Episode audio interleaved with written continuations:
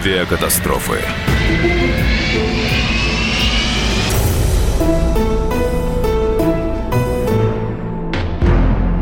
10 апреля 2010 года при заходе на посадку в аэропорту Смоленска Северный потерпел крушение Ту-154 польских военно-воздушных сил. Катастрофе погиб президент Польши Лех Качинский, его жена, известные польские политические деятели и почти все высшее военное руководство страны — 96 человек. Все они летели на траурные мероприятия, посвященные Катынской трагедии — Авиакатастрофа стала крупнейшей по числу жертв, в которой погибло первое лицо государства. Реконструкция событий. 8 часов 10 минут утра. Аэродром Варшавы. Штурман правительственного спецрейса ПЛФ-101 Артур Зентек получает под роспись метеорологическую информацию по предстоящему полету.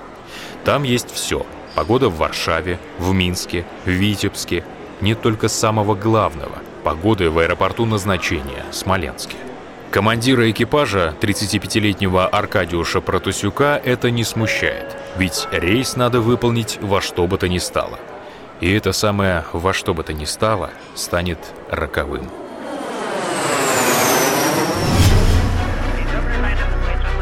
Уже на подходе к Смоленску диспетчеры сообщают о том, что погода на аэродроме назначения резко ухудшается. Со стороны Калужской и Тульской областей стремительно наползает густой утренний туман.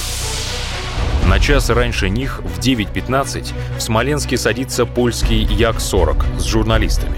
Наблюдая, как тот заходит на посадку, диспетчер дает ему команду уходить на второй круг. Тот слишком высоко над полосой. Но поляки команду не выполняют и благополучно приземляются. Следом заходит российский Ил-76. Погода продолжает ухудшаться, и командир, прекрасно знающий местный аэродром и условия подхода к нему, тем не менее не рискует садиться в таких условиях. После двух заходов русские уходят на запасной во Внуково. Облака опускаются на высоту в 80 метров. Горизонтальная видимость падает до 400. Условия для посадки становятся в принципе неприемлемыми. Корсаж старт, польский 101. Добрый день. Польский 101, Корсаж ответил. На дальний привод, снижаемся 3600 метров. Польский 101, остаток топлива. Топлива сколько у вас? Осталось 11 тонн. А запасной аэродром у вас какой? Витебск, Минск. На Корсаже туман, видимость 400 метров. Условий для приема нет. Спасибо. Мы, если возможно, попробуем подход, но если не будет погоды, тогда отойдем на второй круг. После контрольного захода у вас топлива хватит на запасной? Хватит. Разрешите дальнейшее снижение, пожалуйста. 101 с курсом 40 градусов, снижение 1500. Понимая, что условия для посадки очень сложные, а по правде сказать невозможные, командир Аркадиуш Протасюк решает связаться с чудом севшим до этого польским Як-40. Ребята, Рафал с той стороны. Перейдите на 123.45. Арек, мы приветствуем тебя сердечно. Ты знаешь, в общих чертах здесь полный каюк. Видно метров 400, и по нашему ощущению, нижний край облаков менее 50 метров. А вы произвели посадку уже? Ну, нам повезло в последний момент сесть. Можно, конечно, попробовать. Скажи, а толстые ли эти облака?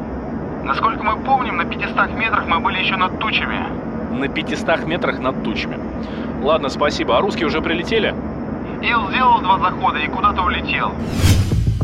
Аркадиуш Протасюк по-прежнему сомневается, садиться или нет. Президенту очень нужно попасть на торжества. Господин директор, появился туман. В этих условиях, которые есть сейчас, мы не сможем сесть.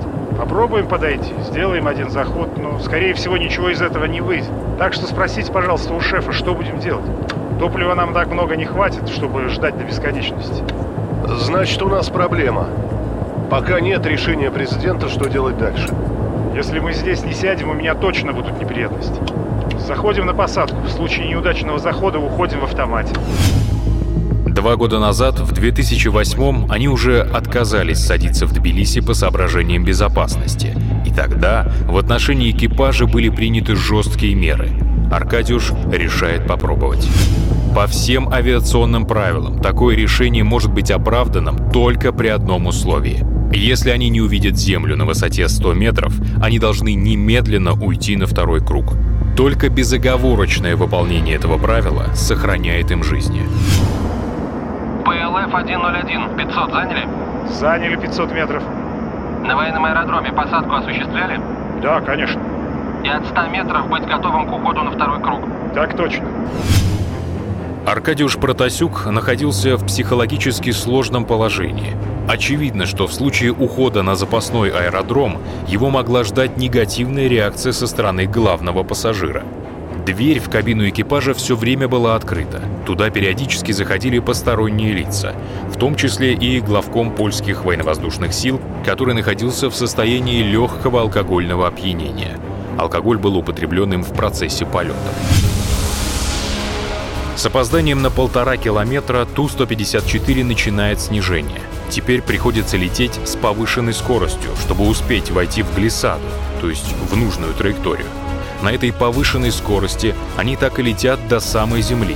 Руководитель полетов, диспетчер, весь персонал вышки уверены, что Ту-154 уйдет на запасной аэродром. Тем временем самолет летит выше заданной траектории на 100 метров. Из-за погрешностей наземных приборов диспетчер этого не видит и говорит командиру, что самолет идет точно по глиссаде. У Аркадиуша всего пять заходов в таких трудных условиях. Последний раз полгода назад. Он никак не может погасить скорость, и автоматика из-за этого сама ставит малый газ. Через полминуты, когда уже будут видны деревья, это помешает им быстро набрать высоту. Самолет стремительно несется к земле, и второй пилот должен произнести крутое снижение, но не делает этого. Штурман в сложившейся обстановке не докладывает о пролете контрольных точек. Высота 130, и он должен сказать «оценка», чтобы командир принял решение, садиться или нет. Тишина. Высота 100, и надо уходить на второй круг, но командир продолжает снижаться, судорожно ища землю в облаках, а их край на высоте 25 метров. Наконец, до второго пилота доходит, что они летят навстречу смерти. Он говорит «уходим» и немного тянет штурвал на себя. Но этого явно недостаточно. Самолет продолжает лететь к земле. Высота 50 метров, и диспетчер произносит «Горизонт 101». Это указание экипажу посмотреть на линию горизонта, так как они почти уже снизились до земли, и надо срочно прекращать снижение. Срабатывает сигнализация «Pull Up» — тени вверх. Аркадьюш Протасюк продолжает снижаться. Штурман 40, 30, 20. И вот они деревья. Аркадьюш рвет штурвал на себя. Двигателем взлетный. Поздно. Самолет левым крылом цепляет деревья, переворачивается и на скорости 300 км в час падает в лес. Причиной катастрофы была названа ошибка экипажа и психологическое давление на него. Способствующими факторами явились системные недостатки в подготовке польских военных летчиков. К свежеиспеченному командиру, имеющему малый налет в этой должности, около 500 часов, был назначен экипаж, имеющий еще меньший опыт. О качестве подготовки экипажа к полету может свидетельствовать лишь тот факт, что одним из запасных аэродромов был выбран Витебск, который в тот день вообще не работал. А о погоде в Смоленске экипаж перед вылетом даже не поинтересовался. Рейс ПЛФ-101 был обречен. Они пять раз получали информацию об условиях, при которых посадка запрещена, и все-таки решили попробовать. Решил попробовать командир, который в сложных условиях не садился уже полгода. За секунды до катастрофы второй пилот неуверенно потянул штурвал на себя, и если бы он довел свои действия до конца, катастрофы удалось бы избежать.